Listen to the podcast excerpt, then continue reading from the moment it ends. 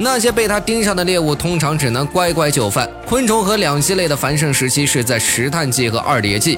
你可能听说过石炭纪有个别名叫巨虫时代，当时地球上的大气含氧量很高，这些因素使得虫子长得特别大。从一些研究者挖掘出的化石来推断，那时最大的蜻蜓身长约有一米，小的也有七十五厘米长。它们在空中飞行，犹如一架小型无人机。捕捉猎物时，这些巨型怪物可能和老鹰一样凶猛，这或许会让你有点不安。但该时期的蚂蚁也出人意料的大，体长约有三十厘米。也就是说，地球在诞生出恐龙之前，巨大的节肢动物曾是世界的老大。总的来说，凭借数量上的优势，这些怪异的节肢动物能在那个时代称霸并不奇怪。